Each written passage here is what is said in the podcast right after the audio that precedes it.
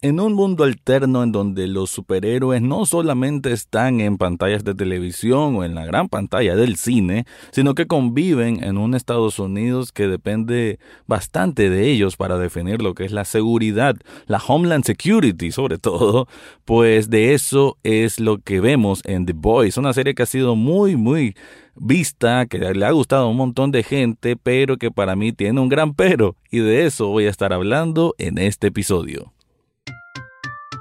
Estás escuchando Echados Viendo Tele, podcast sobre cine y televisión. Para el análisis, Rafael Echado.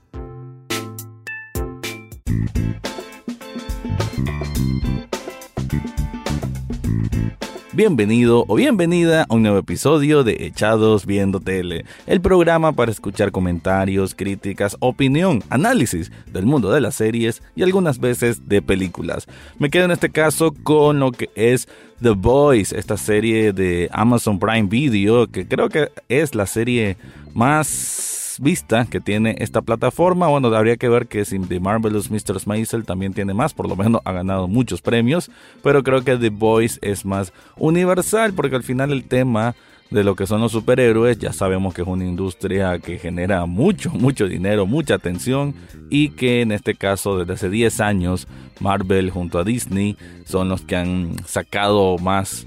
eh, más, eh, más réditos obviamente pues de esta industria. The Voice está basado en una novela gráfica y que retrata de una manera cínica cómo es, existe pues en este este universo alterno en que los superhéroes sí existen, sí conviven con las personas, eh, digo la manera cínica porque lo que uno siempre esperaría de los superhéroes, o como siempre los han tratado de identificar, como estas personas que tienen poderes especiales y que con ellos imparten justicia, con ellos tratan de de que el mundo sea mejor y todo esto, ¿no? Personas pulcras, personas muy buenas. Bueno, aquí en The Boys no es nada parecido a ello. Todos estos superhéroes, sobre todo el grupo de los siete, que se le conoce como el grupo principal, viene siendo como si fueran los Avengers y que lo controla una empresa que se llama Vote. Em, ellos como que responden meramente a lo que es esta gran corporación, es lo que es esta gran empresa Vote. Y creo que ese es uno de los principios que tiene esta historia, esta trama, cómo se mueve y cuál es la dinámica que por la cual se rige y por la cual se ha hecho quizás bastante atractiva. Es que es muy crítica al sistema y con sistema me refiero a muchas cosas, sobre todo en la temporada 2 que busca meterse en un aspecto un poco más serio pero que desde la primera temporada ya se venía explorando, como la crítica a la industria del entretenimiento, la crítica a la cultura pop, la crítica a las políticas de seguridad del propio Estados Unidos, la crítica a qué significa el American Way, la crítica a, a, esa identidad norteamericana de tanto orgullo patriótico, y esto lo digo entre comillas, y qué implica todo, todo esto, ¿no? Entonces, y bueno, y también la crítica como tal a lo que son los emporios, a los conglomerados corporativos, que en este caso es representado por la empresa Vogt, que a estos superhéroes los mira como productos y que de hecho uno de los grandes aspectos de humor, porque hay que decir, esta serie tiene mucha acción, tiene drama, pero tiene un humor muy, muy puntual, muy escrudo, es humor negro y, y a veces que tiene que ver con escenas de gore, porque también es una serie que tiene bastante sangre, van a ver de pronto alguien le explota la cabeza o alguien explota. Hay muchas explosiones que tienen que ver con personas.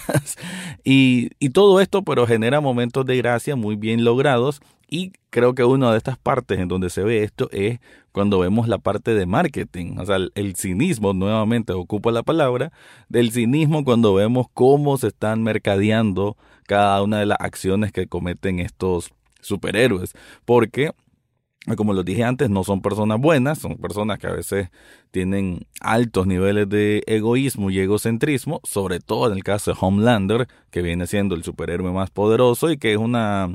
quizás una parodia o una representación de lo que es el Capitán América. De hecho, cada uno de los estos siete como que está siendo un reflejo de uno de los superhéroes de, de, la cultura de superhéroes pues que existe en general. Hay una que es Maeve, que igual a la Mujer Maravilla, A-Train, que igual a Flash, hay uno que es Black Noir, que de alguna manera puede decirse que se asemeja a Batman, y así pues. Eh, hay otro que es como si fuera Aquaman, pero es uno de los más torpes, que es Deeper, y así pues. Lo que quiero decir es de que es una serie que eh, supo, por lo menos en la primera temporada, llevar un hilo argumental bastante atractivo, a pesar de que son episodios de una hora de duración, incluso hay unos de más, pero creo que sabía muy bien ir contando, ir forjando personalidades en sus principales protagonistas. En el caso de Hughie, que es uno de los primeros que tenemos contacto, que digamos que es el más parecido a ser el espectador, ¿no? Porque es un hombre que tiene un trabajo mediocre, que está con su novia planeando, qué sé yo, un poco la vida, y de la nada, A-Train, que es el que parece Flash, la pasa arrollando y queda ella completamente desbaratada, toda la sangre en, una calle, y desde entonces él busca la manera de, de, culparlo, porque al final como que fue absuelto diciendo, ah, sí, fue un error, o yo venía de rescatar a alguien y pasé muy rápido y no me fijé. Entonces, desde, desde ese momento es que él dice, estos superhéroes no, no son tan buena cosa como parecen, pues mienten con tal de salirse con la suya. Y así es que conoce a Butcher, que viene siendo este líder de una pequeña organización que de alguna manera, porque creo que en la serie nunca lo dice explícitamente, pero ellos son The Boys, que ellos están trabajando junto con Frenchy, junto con LM,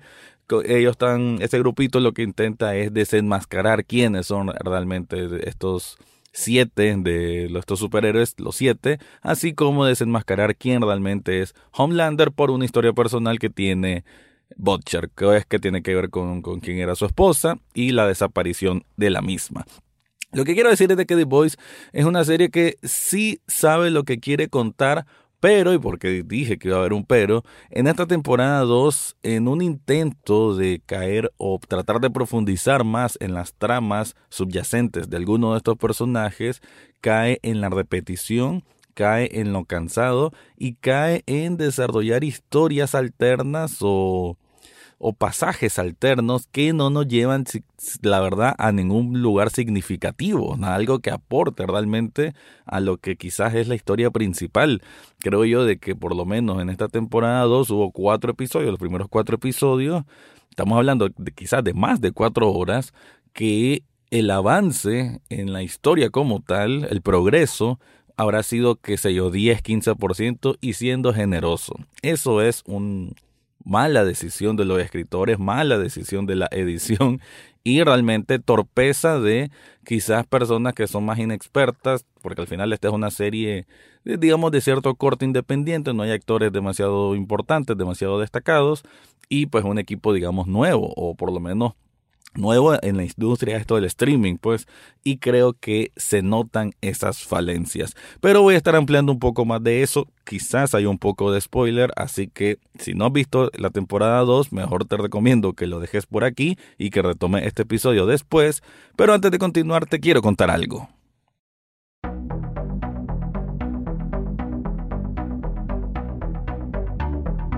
¿Estás buscando una camiseta personalizada, una taza personalizada o un artículo que querés imprimirle algo que sea como un sello muy propio de algo que te gusta? Pues yo te recomiendo que vayas a Subli Shop Nicaragua. De hecho, aquí en las notas de este podcast te dejo el enlace para que descubras todos los tipos de artículos que puedes hacer ahí. Yo, como aquí, como Rafael Echado, con Echados Viendo Tele, tengo varios artículos que ya he sacado con ellos, con el logo, y la verdad que queda de manera impecable. La atención es excelente y te recomiendo personalmente que, y te recuerdo, que visites en las notas de este podcast el enlace para que descubras todo lo que ofrecen ahí.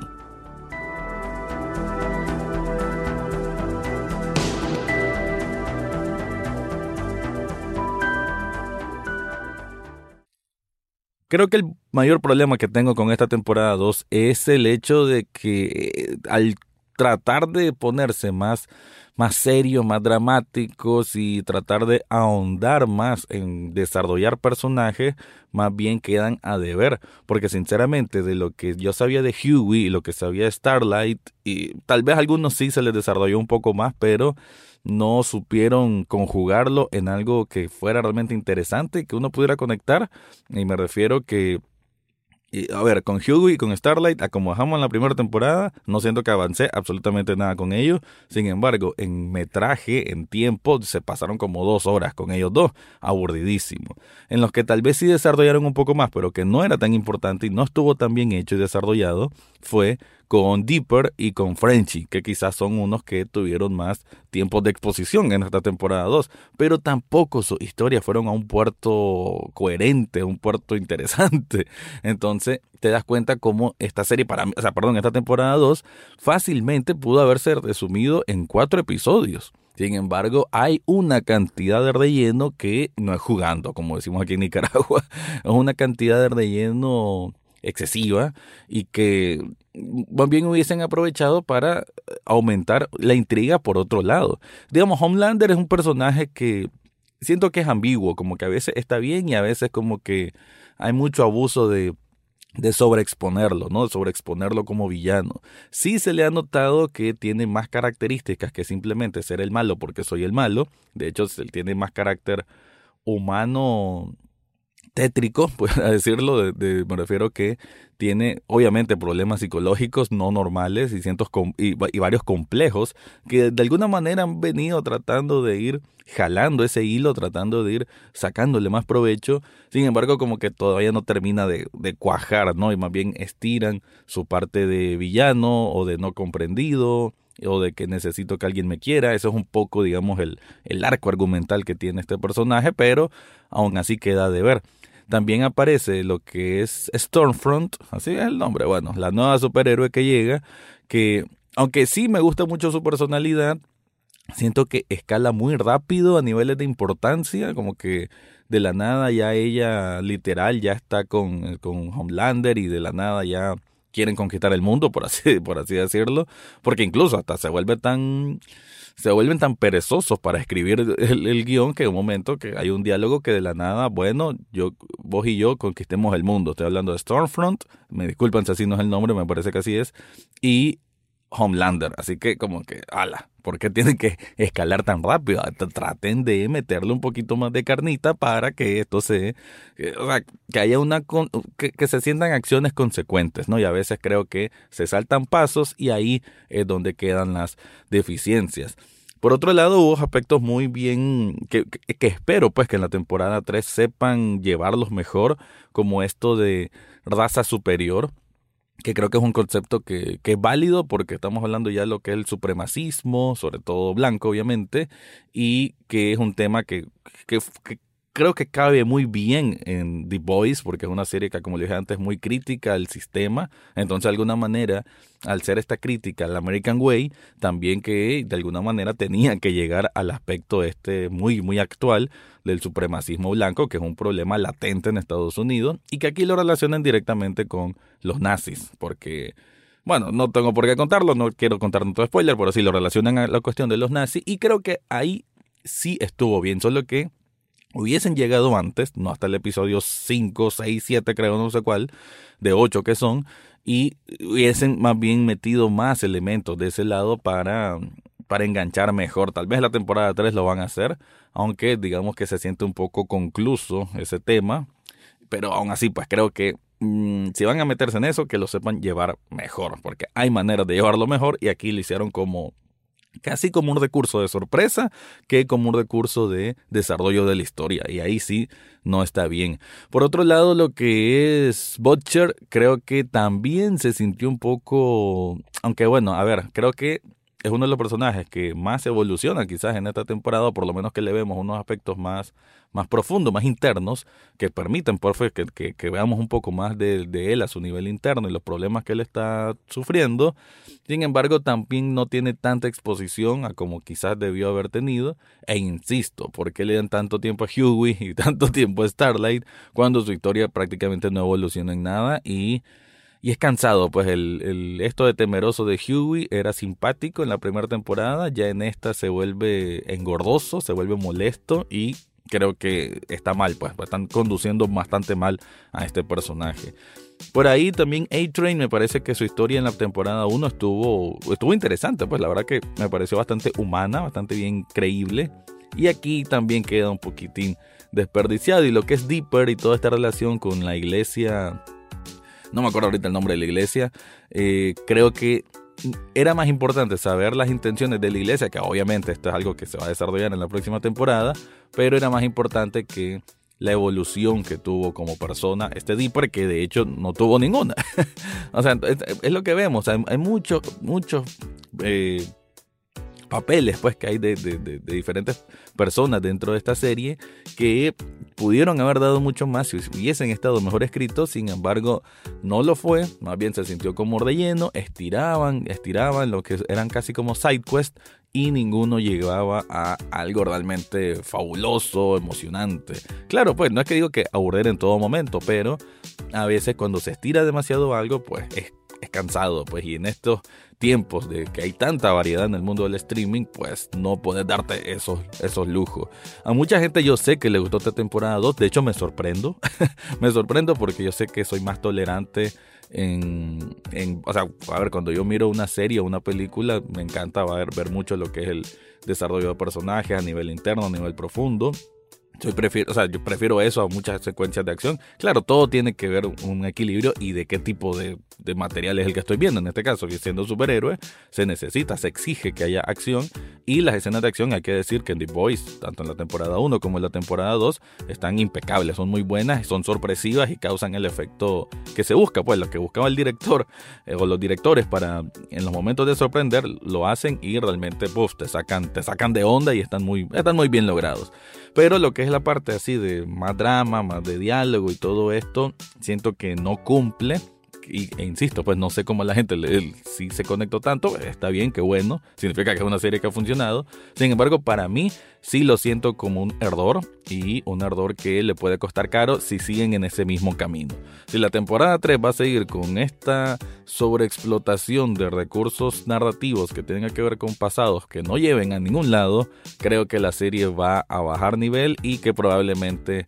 no va a ser tan relevante a como se siente en estos momentos, pero en pleno octubre de 2020 se siente como una serie súper relevante, pero no sé si vayan a conservar ese estatus si continúan por ese camino. Así que con eso cierto, como ven no quise contar demasiado de la historia, solo me refería en términos generales, pero quiero saber cuál es tu opinión. Así que recordá que este episodio lo estoy publicando en todas las redes sociales de Echados Viendo Tele y también te hago recordar que si te gusta este programa, si has escuchado otro episodio y te ha gustado, pues en las notas de este episodio te dejo un enlace a coffee.com pleca echados viendo tele para que puedas donar un café virtual. Un café virtual cuesta apenas un dólar y sería un apoyo grandísimo para este programa. Con eso me despido de este review, repaso, reflexión, creo que está bien diciendo más bien una reflexión de la serie The Boys.